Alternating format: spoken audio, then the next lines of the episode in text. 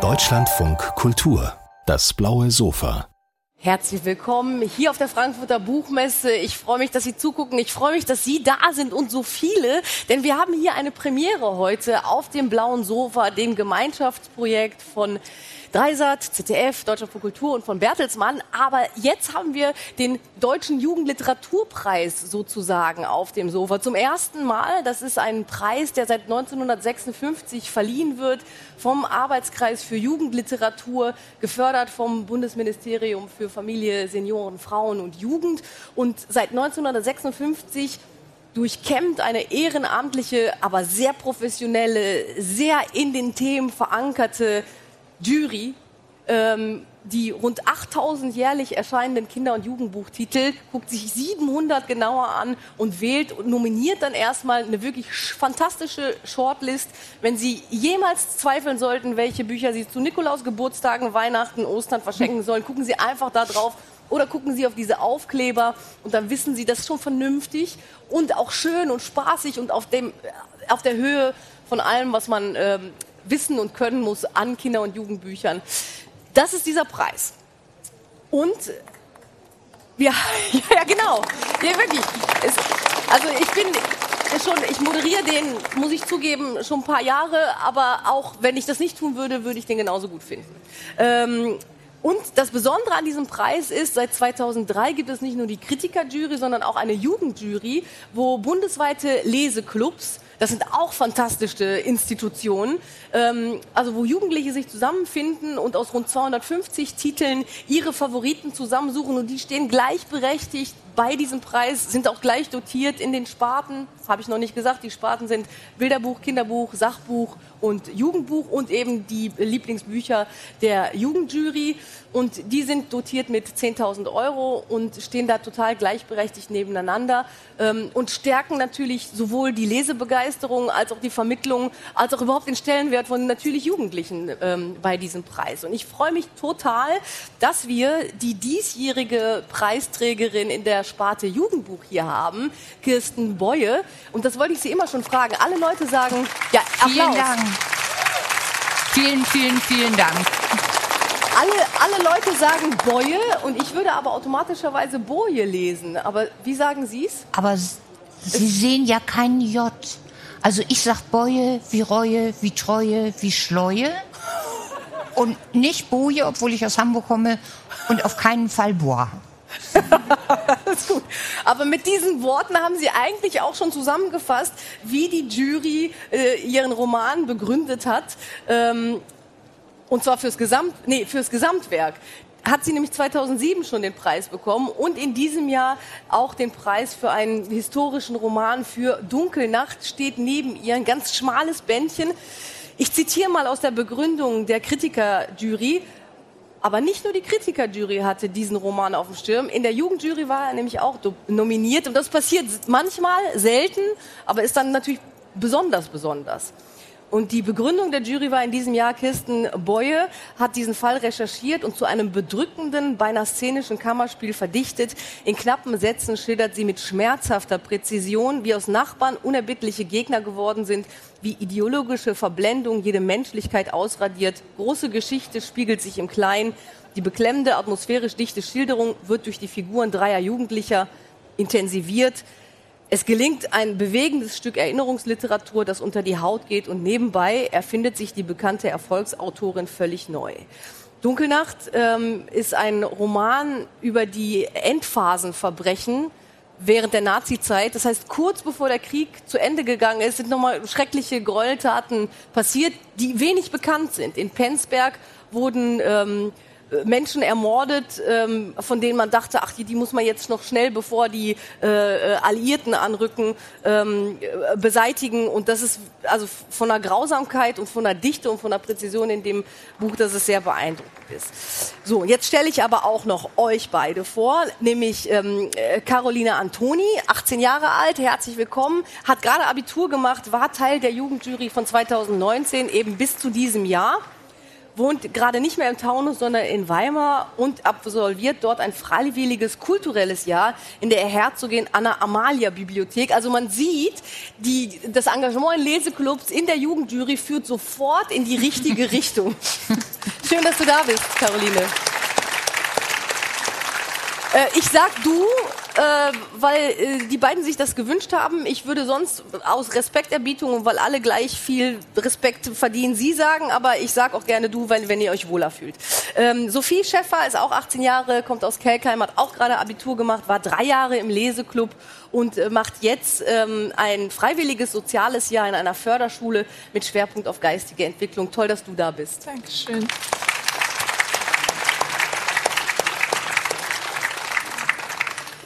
Äh, Frau Boye, Sie haben, äh, also die, die ähm, Jury hat gesagt, Sie haben sich neu erfunden mit Ihrem historischen Roman. Finden, würden Sie das auch sagen?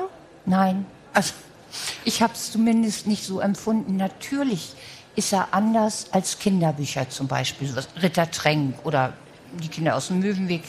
Ähm, aber ich denke, jedes Thema braucht seine eigene Form, braucht seine eigene Sprache. Ähm, das ist immer abhängig vom Thema und von der Intention. Und insofern ist, glaube ich, jedes Buch, mhm. auch das ich schreibe, ein ganz kleines bisschen anders als andere Bücher. Bei diesem ist der Sprung vielleicht größer, mhm. wenn man von den Kinderbüchern vor allen Dingen ausgeht. Aber ich selbst habe überhaupt nicht das Gefühl gehabt, dass das Schreiben anders war, als es sonst ist. Ähm, für mich war das ein nahtloser Übergang von den Büchern vorher. Und Sie haben sich ja auch schon mit Heul doch nicht, du lebst ja noch, ähm, auch schon angenähert an das Thema ne, äh, der Nazi-Zeit und der, und der Zeit kurz danach. Ne? Ja, Heul doch nicht, du lebst ja noch, war später. Das, Ach, das, das, das, war voll, das müssen Sie ja nicht wissen. Und, doch, doch, ähm, eigentlich schon. Aber es hat schon mal ein Buch gegeben, das hieß ursprünglich vor zehn Jahren Ringel, Rangel, Rosen. Das war der falsche Titel. Ich wollte den, aber der war falsch, weil niemand sich darunter was vorstellen kann. Das heißt, jetzt vorbei ist eben nicht vorbei. Und da setzt sich ein zwölfjähriges Mädchen damit auseinander, dass sie plötzlich erfährt, dass ihre Eltern in einer Zeit gelebt haben, in der furchtbare Dinge passiert worden sind. Das ist ja in Deutschland in den 50ern beschwiegen worden und kam erst in den 60ern hoch. Und da habe ich mich natürlich mit dem Thema schon beschäftigt. Aber mit der Zeit selber nicht. Da ist dies das erste und Heul doch nicht hat dann gleich angeschlossen. Die Jugendjury hatte äh, Dunkelnacht auch in die Shortlist aufgenommen. Warum? Hm, soll ich anfangen? Ja, klar. Ähm, ja, also wie Sie jetzt ja auch schon erwähnt hatten, das ist einfach was, ja, was Besonderes. Vor allem auch über ähm, die Endzeitverbrechen, diese Endphasenverbrechen ähm, hat man sehr, sehr wenig gehört. Auch in der Schule, auch in der Oberstufe haben, hatten wir das sehr ausgedehnt, dieses ganze Thema. Ähm, wir hatten es mal ganz kurz am Rand so erwähnt, ja, und als der Krieg dann vorbei war, mhm. da gab es dann da noch so eine Zeit. Ähm, aber da muss man ja auch immer gucken, dass man mit dem Lernplan hinkommt und so und immer mit sehr viel Druck und so. Ähm, und da war da zum Beispiel auch gar nicht viel Zeit dafür. Und mir war das auch gar nicht so bewusst. Und ich ähm, habe bis jetzt zu dem Zeitpunkt noch nichts von Penzberg gehört. Einfach auch, mhm. weil, ja, woher auch? Genau, es ist einfach auch eine neuartige Darstellung durch diese, ja, durch diese Szenen eigentlich eher, sage ich jetzt mal, nicht wirklich Kapitel. Für mich waren es irgendwie eher, eher, so Szenen, ähm, so kleine mhm. ja, Kameraschnitte irgendwie so, die sehr ja, zügig aufeinander kamen.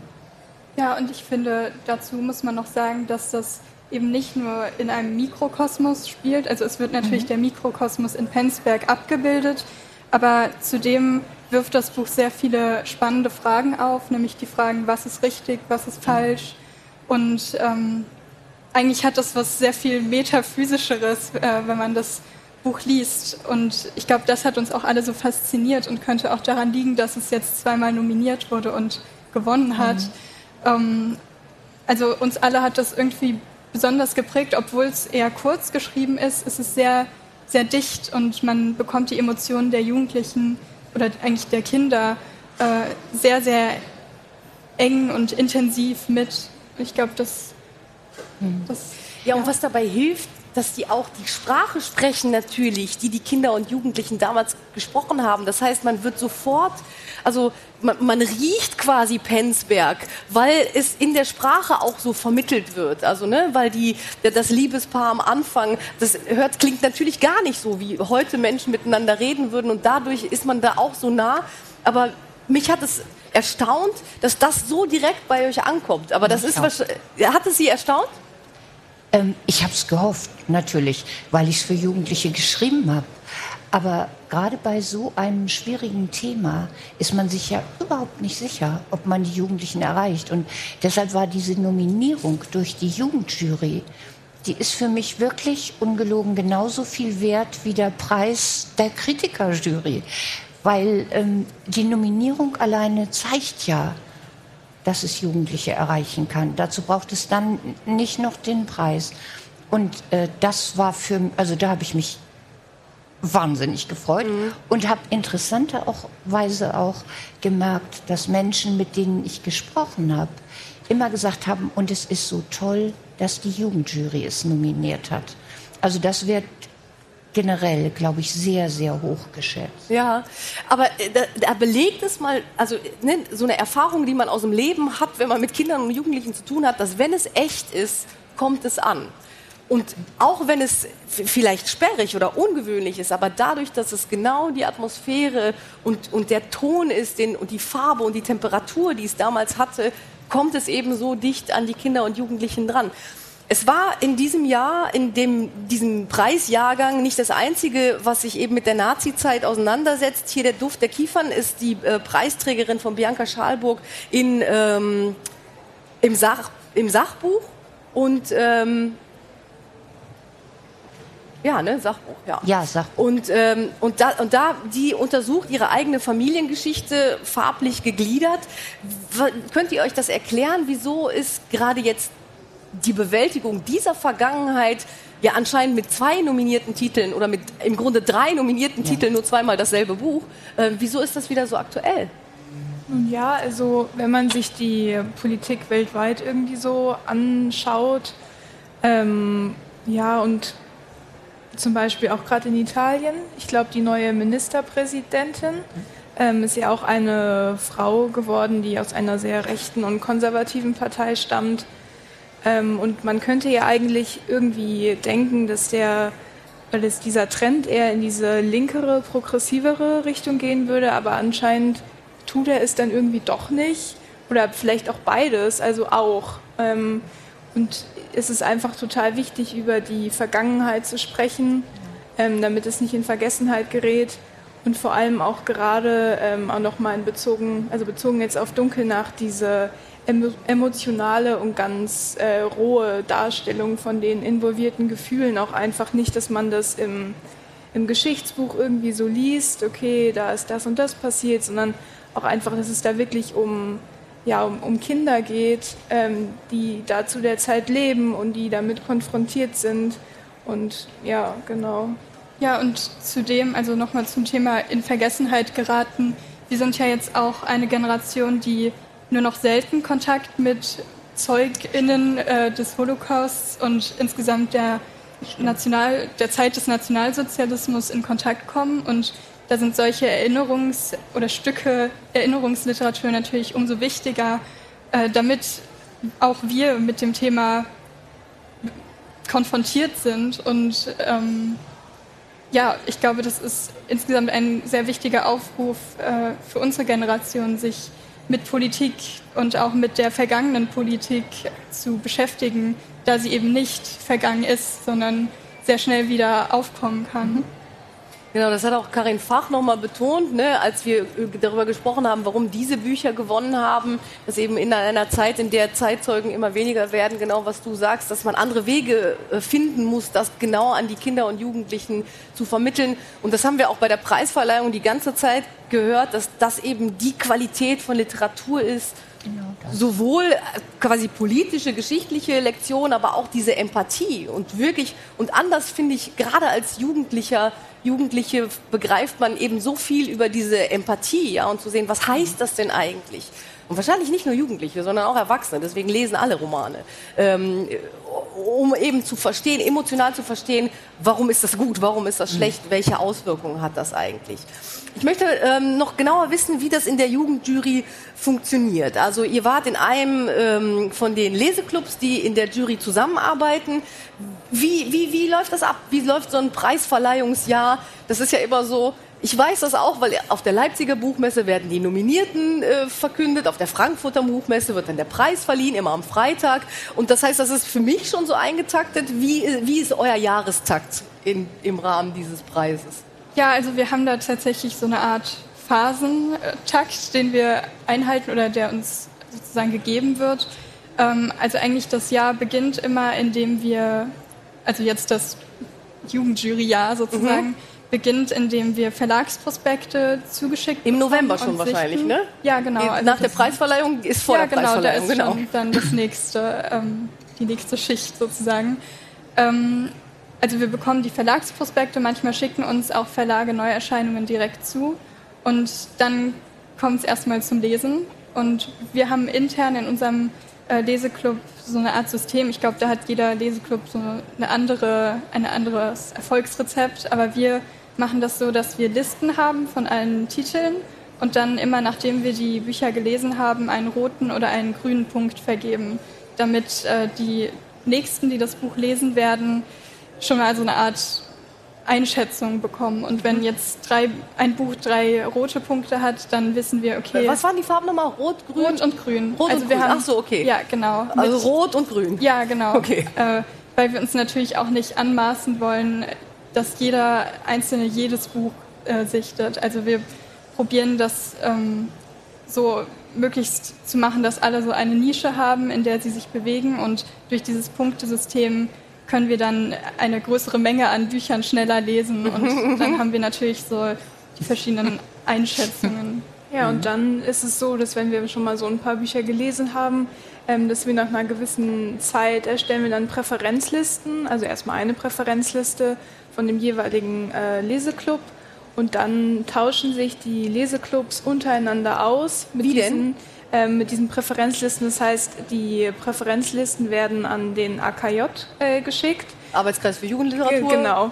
Ähm, und dann kriegen die anderen Leseclubs kriegen dann die ähm, Exemplare zugeschickt von den Büchern, die bei ah, den okay. anderen auf den Listen drauf Wenn die die nicht selber schon auf dem Schirm hatten. Genau. Mhm. Ähm, und so ist es auch einfach nochmal, dass man vielleicht nochmal auf ein anderes Buch kommt oder so, weil es kann ja sein, dass man vielleicht ein total gutes Buch übersehen hat, einfach aufgrund von der Masse, mhm. die da auf mhm. einen, einen prasselt.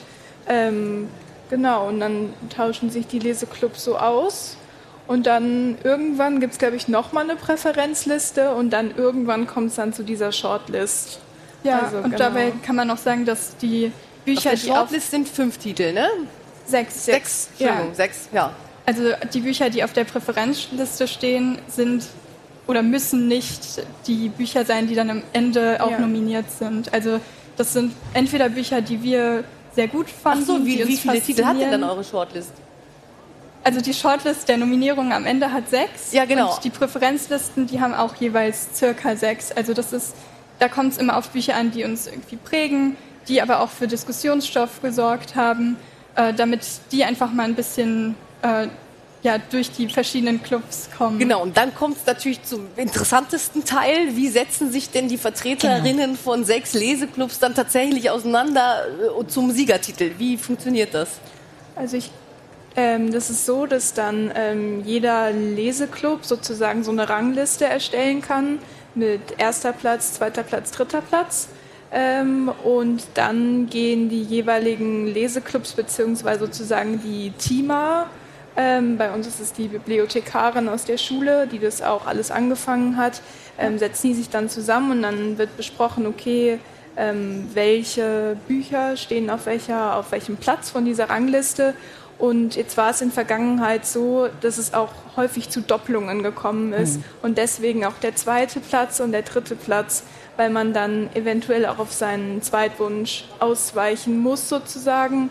Und dann kommt man auf seine sechs Exemplare, ja. wenn es gut läuft. Und wichtig ist natürlich auch Diskussion. Also ja, natürlich, sehr viel reden sehr, sehr viel über das, was wir gelesen haben, über die Bücher, weil und dann am Ende stimmt die aber doch ab. Also das Ja, heißt, das genau. behält wahrscheinlich Ja. jeder, wie das in der Jury so ist, weil Juryarbeit ist ja total Politik. Ne? Ja. Also da gibt's dann Camp Buch das, Camp Buch das und dann versucht man irgendwie so zu argumentieren oder eine Stimmung zu machen. Dann weiß, muss man auch aufpassen, wo redet man jetzt weiter oder wann fängt man an, die anderen zu nerven. Und es ist wirklich wie bei House of Cards ein bisschen, oder?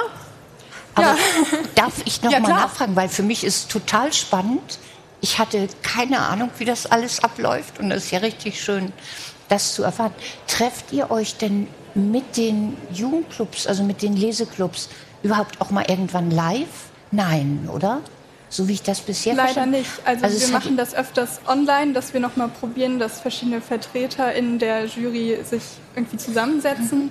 Aber ähm, bisher nicht so viel in Präsenz. Aber das ist ja wahrscheinlich auch, ich meine, ihr wart jetzt gerade, die, die vergangenen zwei, drei Jahre waren halt die Pandemiejahre, ne? Richtig, Deswegen musstet ihr ja dann so arbeiten, wie Ja. es ging.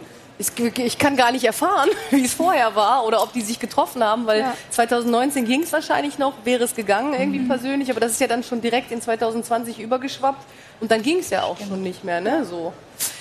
Okay, aber jetzt, ähm, und dann stellt ihr ja diese Titel, das ist auch das Besondere bei der Jugendjury, ähm, die ähm, Kritikerjury, die, wenn wir bei der Preisverleihung stellen wir das, jedes Buch mit einer kurzen Inhaltsangabe vor, aber die Jugendjury wandelt das quasi in eine theatralische Inhaltsangabe um mit der Theaterpädagogin Anna Zülke. Was macht das denn? Also ihr, ihr überlegt euch dann, wie ihr jeden, jedes Inhaltskondensats eines Buchs auf die Bühne bringen könnt. Was macht das mit eurem Verhältnis zu dem Buch? Also das stärkt das auf jeden Fall. Man setzt sich nämlich nochmal auf eine ganz neue Art mit dem Buch äh, auseinander. Also zum Beispiel letztes Jahr konnte das ja nicht in Präsenz stattfinden, dieses Da habt ihr ein Video gemacht, ne? Genau. Genau, da haben wir dann ein Video gemacht und das sind, also es ist sehr interessant, weil man dann irgendwie eine multimediale ähm, ja, Fassung nochmal des Buchs äh, vor sich hat und es ist sehr interessant. Ja, und auch einfach generell. Also ich glaube, letztes Jahr ähm, hatte unser Leseclub Bus 57 oder war das vor zwei Jahren Nee, schon? letztes Jahr hatten wir vor uns das Meer, da haben wir dann Ah, auch ach ein ja, genau, dann war Video das, dann war das vorletztes Jahr mit Bus 57.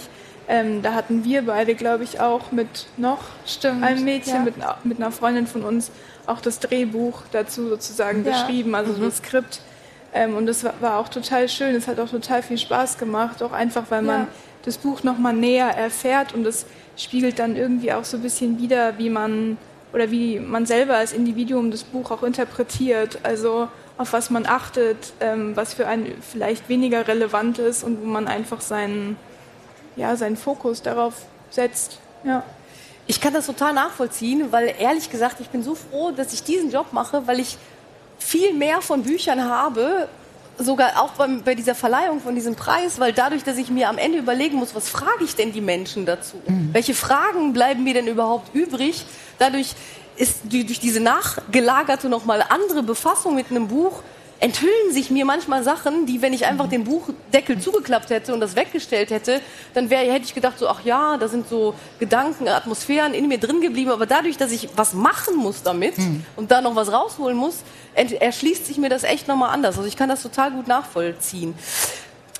Frau Boye, Sie haben mit elf Jahren Sternenkinder von Clara Achapinkov gelesen und das haben Sie in einem Interview äh, erzählt, hat Sie ganz nachhaltig geprägt. Also das war ein Stück Jugendliteratur, was für Sie maßgeblich war. Wie hat Sie das geprägt und wie hat Sie das auch vielleicht für Ihr eigenes Schreiben beeinflusst?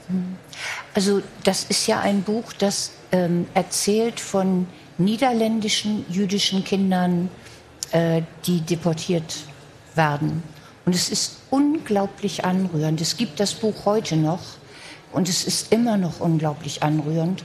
Und ich habe das Buch gelesen zu einer Zeit, zu der ich eigentlich von der Shoah noch gar nichts wusste.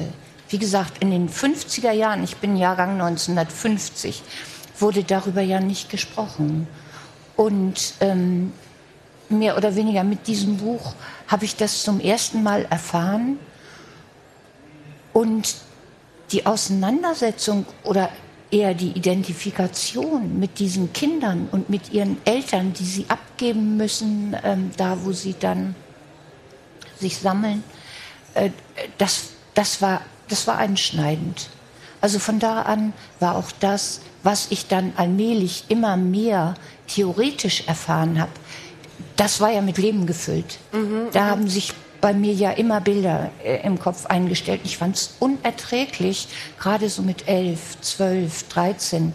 Da wird man ja wach für die Welt und ähm, vielleicht wäre mein ganzes Leben anders verlaufen, wenn, wenn ich nicht dieses Buch gelesen hätte und dann im Zusammenhang mit all dem, was man später gehört hat.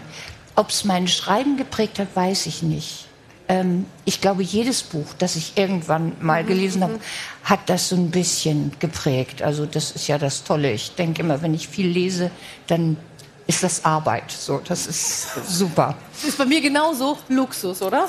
Ja. Also, ja. Ähm, es ist aber auch erstaunlich, ne, dass Sie, die ähm, dann in den 50er Jahren, End 50er, 60er Jahren groß geworden sind, dass Sie ähnlich keinen Kontakt zu Zeitzeugen hatten wie äh, Caroline und Sophie und ganz anders, äh, also und aber auch angewiesen waren auf Literatur, damit ihnen das nahe kommt. Also da, da schließt sich ja quasi ein Kreis eigentlich. Ne? Naja, damals mit Zeitzeugen meinen Sie jetzt, also ich war umgeben von Zeitzeugen. Ja, aber die haben nicht aber gesprochen, Sie meinen das jetzt war kein gesellschaftliches ja. Aufarbeitungsthema, und, und das kam ja dann erst. Sie meinen wahrscheinlich ja auch speziell zum Beispiel jüdische Menschen ja, oder so. Und es gab ja durchaus auch Rückkehrer und es gab auch Familien in Deutschland, die haben aber ja zum Gutteil auch gar nicht darüber gesprochen. Ja, eben, das meine ich. Ich habe eine Freundin, eine in meiner Jugendzeit sehr, sehr enge Freundin, die mir dann irgendwann, da waren wir 50, erzählt hat, ihre Mutter hätte ihr jetzt erzählt, dass ihr Vater ähm, wir haben kein Wort dafür. Jüdischer Mischling ersten Grades ist eine Nazi-Formulierung, Halbjuden gibt es nicht. Aber dass ihr Vater, ich nenne es jetzt Halbjude, ein Halbjude war, das hat sie nicht gewusst, bis sie 50 war, weil die Familie nicht darüber gesprochen hat, weil sie Angst hatte davor, wie die Nachbarn und alle mit ihnen umgehen würden. Und das ist ja vielen so gegangen. Also das heißt, es gab diese Menschen, aber wir haben sie nicht bemerkt. Ja, genau. Also da war das das Schweigen, hier ist es das Vergessen, aber dass es stumm ist, ist beiden ist gemein. Ne? So. Ähm, wie bleiben Sie up to date? Um Jahrzehnte lang, und das haben Sie ja, ach so, ihr beiden, ihr seid groß geworden mit Wir Kinder vom Möwenweg. Ne? Mhm. Erzählt doch mal, wie hat euch das geprägt? Was hat euch das im Leben gemacht? Hm, also ich bin damit aufgewachsen, dass mir das äh, abends vorgelesen wurde von meiner Mutter. Ähm, Im Bett auch noch gemeinsam mit meiner Schwester. Mhm. Also die Mutter in der Mitte, das eine Kind links, das andere Kind rechts.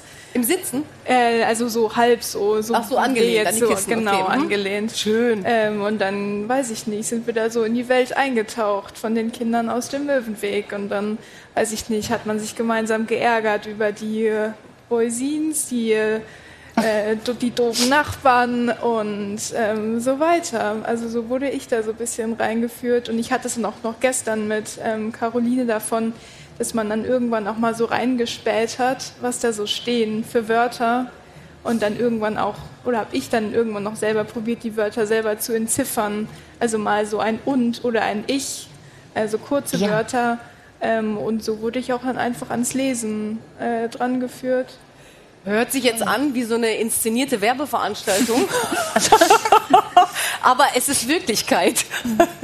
Wie war es bei dir mit den Kindern Mir geht's vom genauso. Also ich bin auch damit groß geworden, dass ich das abends dann vorgelesen bekommen habe von meinen Eltern.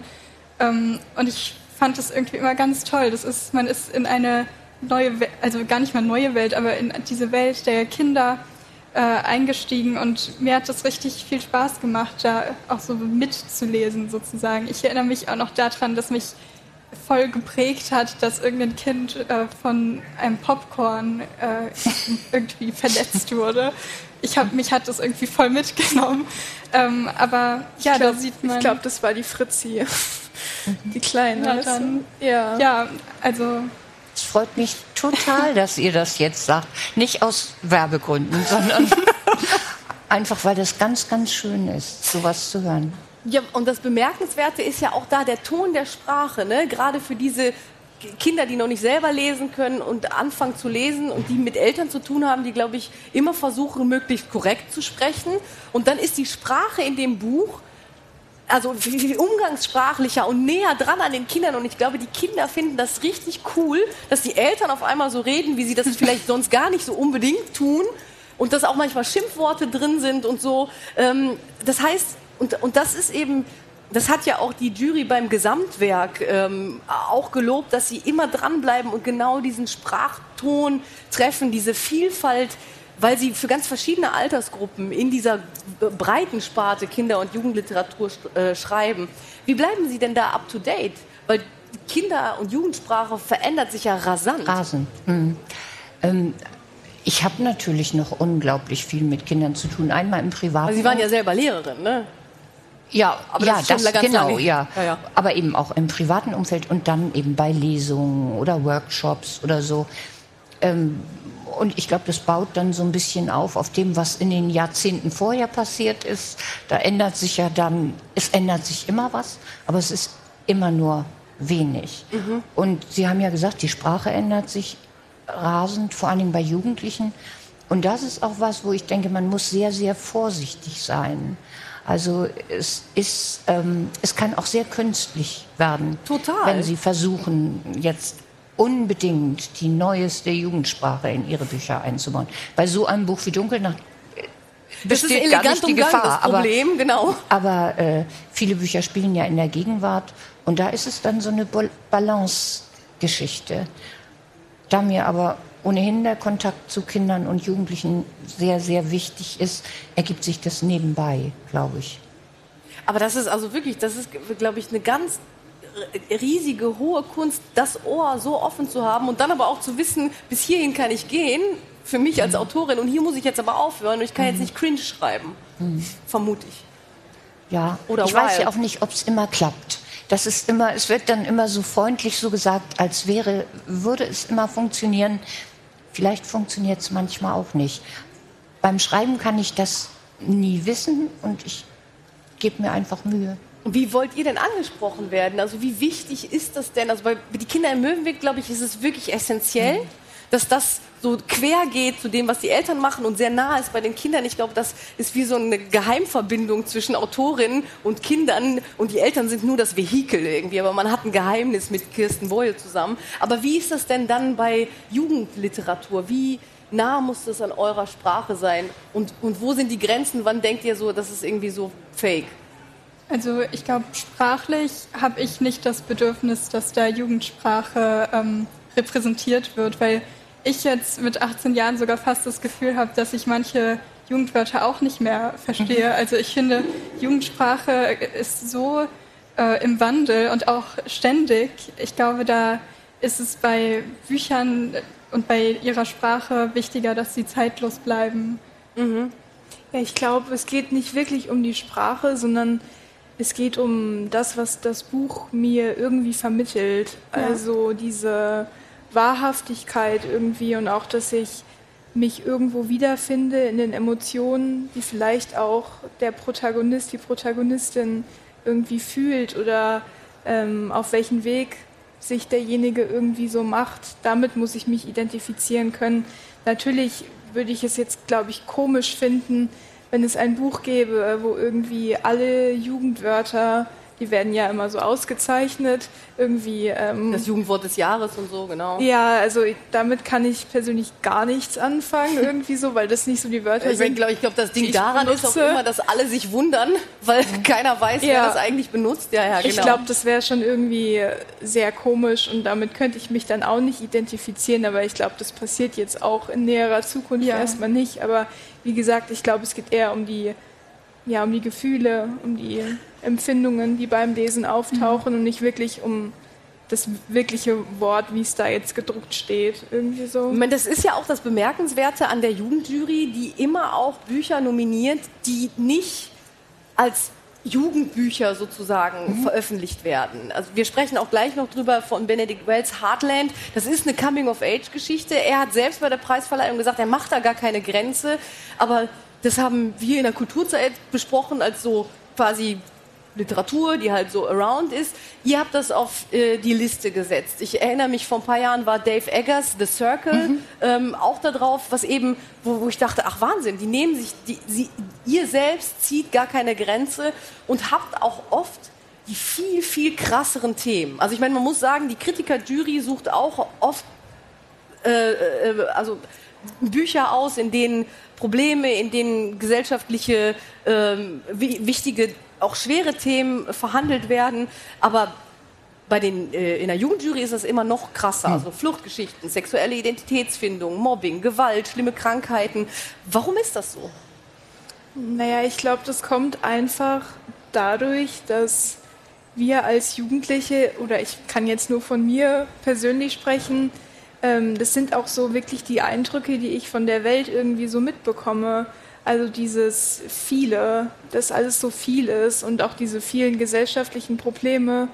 Ähm, und ich habe auch häufiger das Gefühl, dass einfach eine sehr große Erwartungshaltung ähm, gegenüber unserer Generation ja, irgendwie so dasteht und dann ich weiß nicht. Was, was, was, meinst du, was wird von euch erwartet? Also ähm, auch jetzt so zum Beispiel jetzt bezogen auf den Ukraine-Krieg, dass man das versteht, dann im Iran, dass man da up-to-date ist und zum Beispiel auch bei LGBTQ, dass man da up-to-date ist und jeden Begriff kennt und ähm, seine eigene Meinung dazu hat irgendwie so.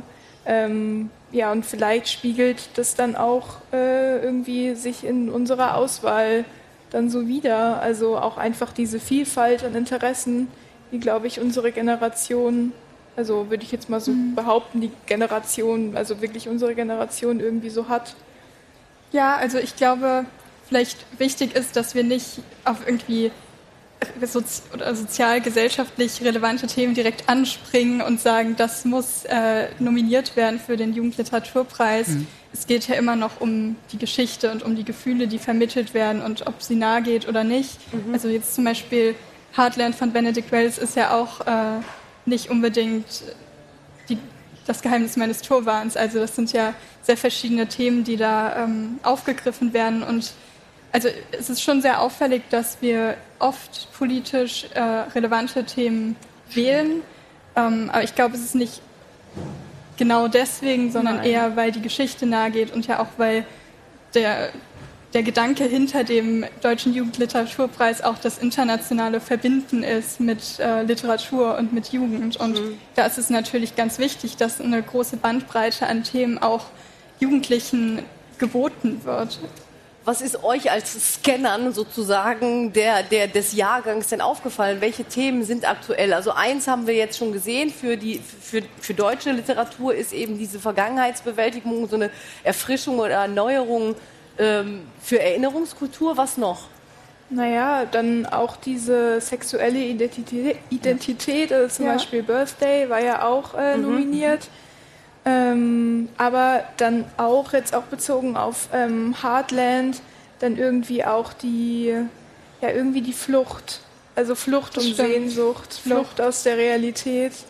Ja, aber gleichzeitig, also wir aber das ist total interessant, ne? Irgendwie, also das ist so, ne, wenn du sagst, das ist fast schon eine Überforderung, diese Erwartung zu haben, dass natürlich auch, wahrscheinlich empfindest du, vermute ich mal, diese Erwartung, weil über die sozialen Medien natürlich alle Themen, setzt ihr euch ja. dem auch aus. Das heißt, dann seid ihr so eine Fläche, ja. auf die strömt das alles ein und dann so, jetzt weiß ich aber gerade nicht irgendwie, ähm, also wie man darauf reagieren soll, weil man ja den eigentlich verrückterweise den Eindruck hat, man müsste da jetzt immer selber drauf reagieren. Aber keiner sagt das in den sozialen Medien eigentlich, ne? aber es kommt einem eben so vor. Ähm, aber dass es dann so, so was festzustellen gibt, dass es eine Flucht gibt. Und genauso wie die Kritiker, also die Vorsitzende der Kritikerjury gesagt hat, dass alle Siegertitel die Auseinandersetzung des Individuums mit der Gesellschaft. Mhm. Und da sind wir ja total gerade drin. Also alle diese Krisen, die wir haben, die Pandemie, der Krieg, der Klimawandel, das ist alles auch eine Sache von, wie handeln wir das miteinander aus? Wie überbrücken wir soziale Unterschiede? Wie gehen wir mit Minderheiten um? Weil das alles irgendwie da, in, also alles überlagert sich irgendwie. Und das konnte man eben auch da draus ziehen. Deswegen finde ich das so interessant, was in Jahrgängen oder in Themen so drinsteckt. Ähm, Frau Beuer, finden Sie, es gibt Themen, die zu wenig vorkommen? Und andersrum gibt es welche, die für Kinder- und Jugendliteratur nicht geeignet sind? Sie meinen jetzt in Bezug auf die ähm, Nominierung der Jugendjury oder nee, äh, insgesamt überhaupt? Insgesamt. Also Themen, die nicht geeignet sind, glaube ich, gibt es Gibt's nicht. nicht ne? Gibt es nicht. Es ist immer eine Frage der Darstellung. Und das gilt bis runter zu den Kinderbüchern. Auch mhm. da können Sie ja, Sie können eigentlich alle Themen da behandeln, aber Sie müssen sie so darstellen, dass sie verständlich sind und dass sie verkraftet werden können. Und wie Sie das gemacht haben, in Fabeln zum Beispiel, dann halt mit Tieren, wo es um äh, Ausgrenzung und Miteinander geht. Ne? Zum Beispiel, genau. Also da muss man, glaube ich, Wege finden. Und je älter die Jugendlichen werden, ähm, desto mehr können sie ja arbeiten wie in der Erwachsenenliteratur, weil sie nicht mehr, das klingt jetzt merkwürdig, so viel Rücksicht nehmen müssen auf das, was die verkraften. Also Jugendliche, denke ich, verkraften viel, auch wenn ihnen sehr viel zugemutet wird. Und muss nicht Jugendliteratur? Klatschen Sie ruhig, ja, Power to the Emotions. ja, oder ist es nicht sogar so, also wenn ich, mir, wenn ich mich erinnere an meine Schullektüren von Christiane F. über äh, Outsiders oder so, dann war das jedes Mal eine Zumutung, die ich aber gerne genommen habe, weil dieses also was Sie sagen, wenn man für die Welt erwacht, mhm. dann ist man so berührbar und formbar genau. und das erreicht einen vielleicht so direkt wie später selten was. Und dann ist es halt eben eine Zumutung, aber die das Leben verändert, wie bei Ihnen, wie Sternenkinder. Mhm. Ja, also ich, ähm, also Sie haben es ja genau erklärt, womit es zusammenhängt. Und auch die Nominierungen in diesem Jahr, du hast äh, selbst LGBTQ erwähnt, äh, dann das Geheimnis meines Turbans zum Beispiel ist ja auch so ein Buch, das man nur ganz schwer zu lesen erträgt, weil die Geschichte, die erzählt wird, einfach so schrecklich ist. Also das, was diese junge Frau als junges Mädchen erlebt hat, ist ja fast unerträglich. Und ähm, ich war übrigens ganz sicher, dass eins dieser beiden Bücher den Preis bekommen würde und war deshalb total überrascht, ähm, dass es Heartland geworden ist. Also ich dachte eben, das sind so Themen. Das eine ist eins, das unglaublich in der Diskussion ist, LGBTQ. Mhm. Und äh, das andere ist so wahnsinnig anrührend und ja jetzt auch wieder aufgrund der Situation in Afghanistan viel, viel aktueller geworden. Da jetzt ist es wieder, sind es wieder die Taliban, die herrschen. Und in dem Buch erfährt man ja ganz genau, ähm, wie das so unter den Bedingungen war. Und ich dachte, eins von den beiden wird's. Und dann wird's Heartland, ähm, ja, was eine Coming-of-Age-Geschichte ist und was schon zeigt, denke ich, dass die Jugendlichen oder dass im Vordergrund doch immer noch die Auseinandersetzung mit sich selbst steht. Und zwar auf eine gute Weise. Mhm, also ich mhm. denke, man muss hier rauskriegen, wer bin ich, wie ist mein Verhältnis zu anderen und so. Ja, ich meine, das ist ja quasi, also ich meine, das fängt mit Fänger im Roggen an, ja. Was genau. finde ich so eine, ich finde, da ist so ein Echo in diesen beiden, in diesem Sam und äh, äh J.D. Salingers Figur, weil eben das, also das ist ja auch, ne, Amerika, dieses irgendwie, so eine Vergangenheit, irgendwie so, so, so ein Sommer, den man nie hatte, äh, den man sich selber erschreiben kann, wie Benedikt Welz ja bei der Preisverleihung gesagt hat. Und das ist ja auch, ne, für wenn man die Welt findet und sich der Welt eröffnet und sich darin findet, ist es, also schön, dass das gesellschaftlich und im literarischen Kanos, Kanon quasi verordnet ist, dass man diese Figuren findet. Oder dann irgendwann so ein Siddhartha von Hermann Hesse, der seit tausend Generationen immer zur gleichen Zeit gelesen wird. Habt ihr schon gelesen? Natürlich. Ja, klar. Super. Ja, das, ist, das finde ich total cool, weil das so eine menschliche Grundbeschaffenheit genau. enthüllt. Genau. In dem Alter, ja. Ich weiß auch noch, ich war, mein Gott, und ist das so ein Goldmund irgendwie und dann spürt man das so sehr. Also es ist ja fast verrückt. Ich kriege so ein bisschen peinliche Gänsehaut, wenn ich mich erinnere, wie sehr ich das gespürt habe damals. Ähm, peinliche Gänsehaut ist vielleicht das richtige Stichwort für äh, so einen Nebenaspekt, den ich gerne auch ansprechen würde mit euch, äh, wenn es um diese Themen geht, wenn es um diese Vielfalt geht, wenn es um die Überforderung geht, weil ähm, es diese Vielfalt und die gesellschaftlichen Ansprüche an Literatur auch bei Kindern und Jugendbüchern ein Thema geworden sind, wenn es um die Sprache geht. Also wenn es um rassistische, um sexistische Inhalte geht ähm, und wie man Klischees reproduziert Und ich glaube, wir müssen über den Südseekönig äh, in Astrid Lindgrens Pipi Langstrumpf überhaupt nicht mehr reden, ne? wie man das dann Kindern vermittelt und ob das sinnvoll ist, das Wort da drin zu lassen. Aber interessant finde ich, dass ja Sie, Kirsten Boyer, gerade den Fall hatten, dass äh, Sie so einen kleinen Shitstorm hatten, weil äh, Sie, weil in Ihrem Buch Lena hat nur Fußball im Kopf ähm, ein Satz auftaucht, da wird die Heldin des Buchs von einem Mitspieler irgendwie beschimpft. Mein Vater sagt auch immer, auf Weiber ist kein Verlass. Und da gab es irgendwie so, oh, wie, wie kann sie sowas schreiben? Und sie sagen natürlich völlig zu Recht, das ist aber ein Zitat von jemandem, der das reproduziert, weil es ist die Realität, da muss man unterscheiden. Ähm, wo sind da die, wo zieht man die Grenzen und was muss man eben auch als Zumutung stehen lassen, Frau Breue? Mhm. Also ich glaube, wir sind gerade an so einem Punkt, wo wir aushandeln zwischen zwei Polen, die sich wirklich wie Pole gegenüberstehen. Ähm, was darf Literatur und was darf Literatur für verschiedene Altersgruppen? Da würde ich Riesenunterschiede machen wollen. Ah ja, okay, und mhm, klar. Bei Kinderliteratur denke ich, ähm, die erfahren alles zum ersten Mal und so weiter. Da wäre ich sehr viel vorsichtiger als bei Erwachsenen. Auch welche da kann man Worte. weniger kontextualisieren. Ne? Also dann genau. darf man problematische oder, Wörter nicht schreiben, weil man sie dann nur genau oder historisches Denken. Also ähm, das N-Wort kommt ja in den Romanen aller großen schwarzen Amerikaner, also amerikanischen Autoren vor. Martin Luther King hat es verwendet. Ähm, Natürlich können wir es da stehen lassen, ist doch gar keine Frage. Aber wir wollen nicht, dass Kinder es lernen. So. Und ähm, bei der Frage, die Sie eben gestellt haben, da geht es darum, wie weit darf ich die Realität so erzählen, wie sie ist und wie weit muss ich sie schönen. Und da habe ich das Gefühl, das Fenster wird immer enger. Mhm. Also wenn man nicht mehr sagen darf, mein Vater sagt, ähm, auf Frauen ist kein Verlass. Weiber. Auf Wei sogar auf Weiber, das ist noch viel schlimmer. Weiber darf man wahrscheinlich auch nicht sagen. Ähm, wo kommen wir denn dann hin? Dann können wir, wenn wir das wirklich zu Ende denken, können wir nur noch Geschichten erzählen einer völlig idealisierten Welt.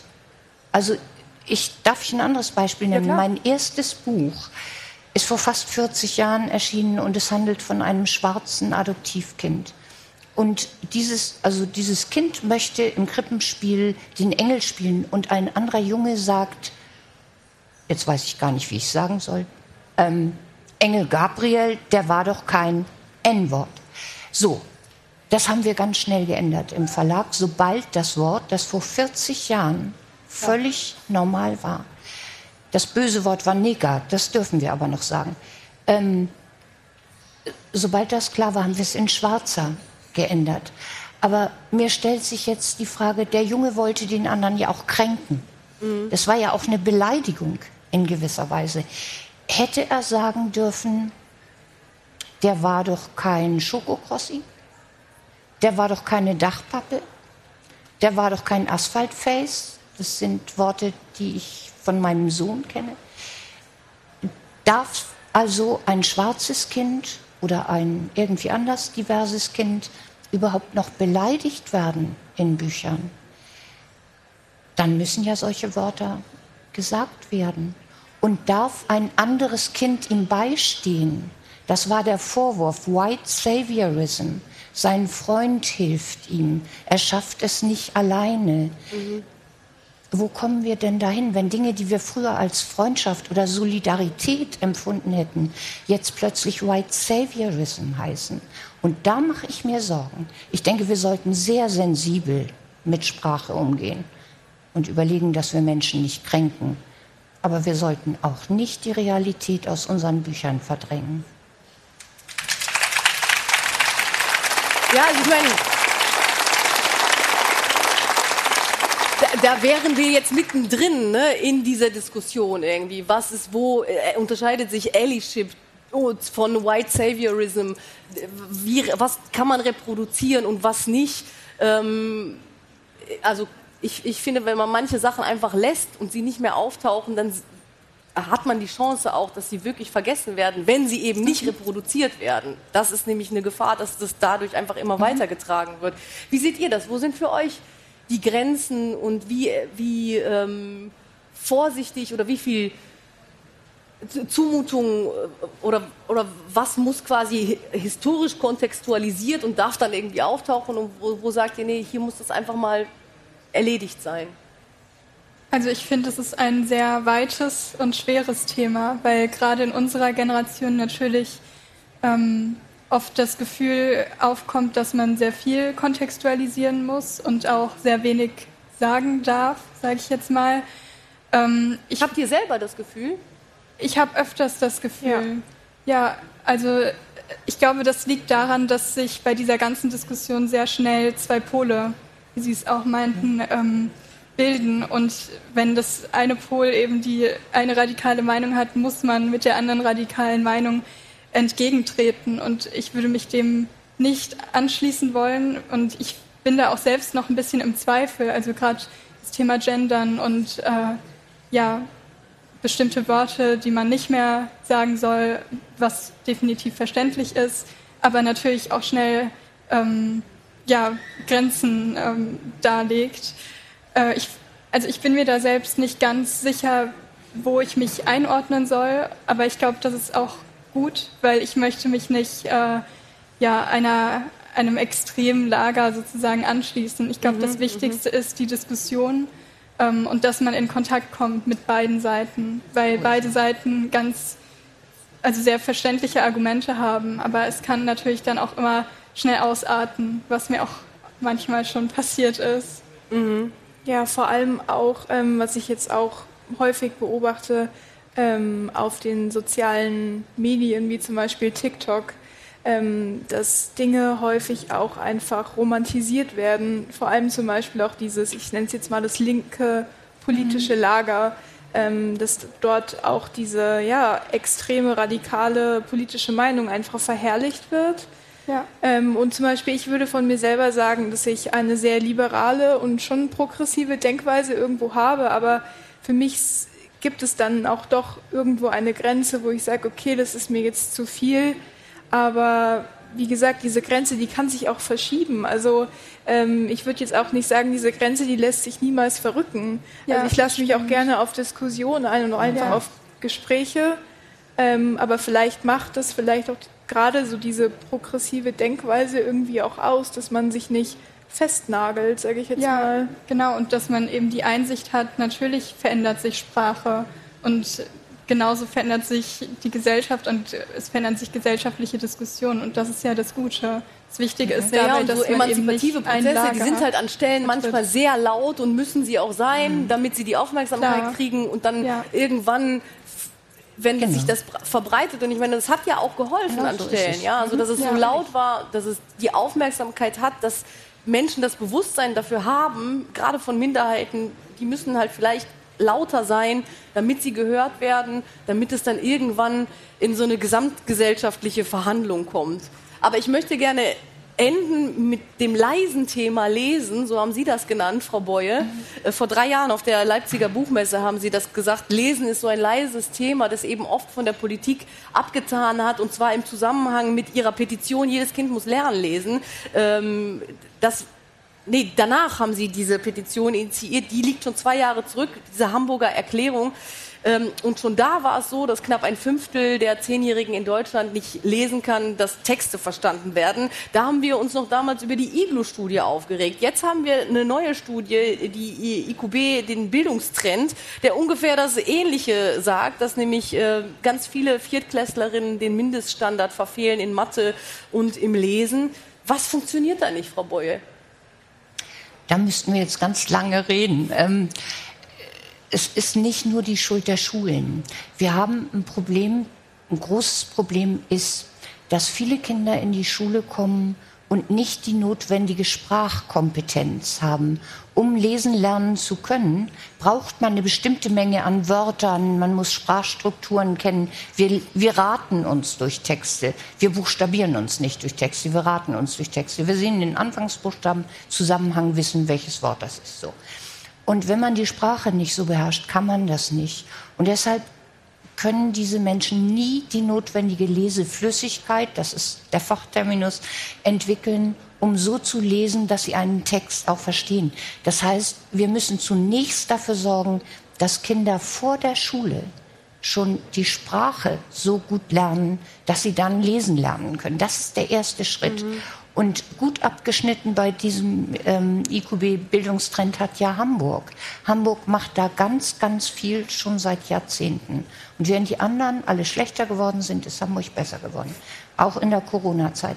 Und dann gibt es ganz, ganz viele neue Methoden der Lesevermittlung, die aber die LehrerInnen gar nicht kennen. Weil als sie studiert haben, gab es die noch nicht. Und in den Fortbildungen gibt es das auch nicht. Das heißt, man muss auch an den Schulen selbst sehr viel verändern. Und alles, was man tun müsste, wird sehr viel Geld kosten. Und wir müssten dazu kommen, dass uns der Föderalismus nicht dazwischen steht. Das eine Land hat die tolle Idee und die funktioniert und das andere Land hat die tolle Idee und die funktioniert, aber die kommen nie zusammen. Mhm. Und da brauchen wir jetzt ein Konzept, das tatsächlich ähm, obwohl der Föderalismus bestehen bleibt, den können wir nicht ändern, trotzdem in allen Ländern die gleichen Chancen für die Kinder bestehen, weil ich denke, es kann nicht sein, dass ein Fünftel auch die Schule verlässt, ohne wirklich lesen zu lernen und deshalb keinen Beruf lernen kann. Das ist für die Menschen, Berufsschule muss man lesen können, das ist für die Menschen eine Katastrophe, für ihr ganzes weiteres Leben, aber auch für die Gesellschaft. Wir sind 100 Prozent Menschen und nur 80 Prozent können vernünftige Berufe lernen. Wie soll denn das funktionieren? Wir brauchen im Augenblick alle Handwerker und finden keine. Wäre doch schön, wir hätten diese 20 Prozent der Jugendlichen und die könnten alle einen Beruf lernen.